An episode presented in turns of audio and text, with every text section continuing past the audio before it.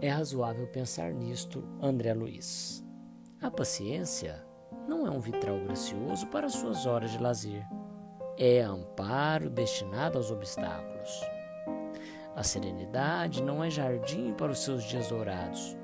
É suprimento de paz para as decepções do seu caminho. A calma não é harmonioso violino para suas conversações agradáveis. É valor substancial para os seus entendimentos difíceis. A tolerância não é saboroso vinho para os seus minutos de camaradagem.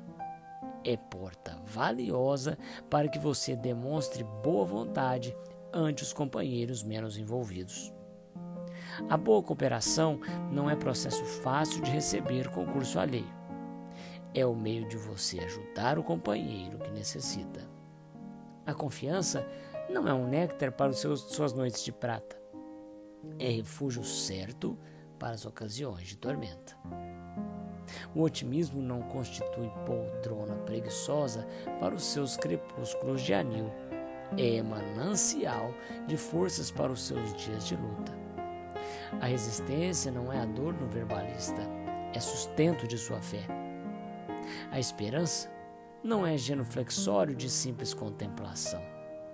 É energia para as realizações elevadas que compete ao seu espírito. Virtude não é flor ornamental.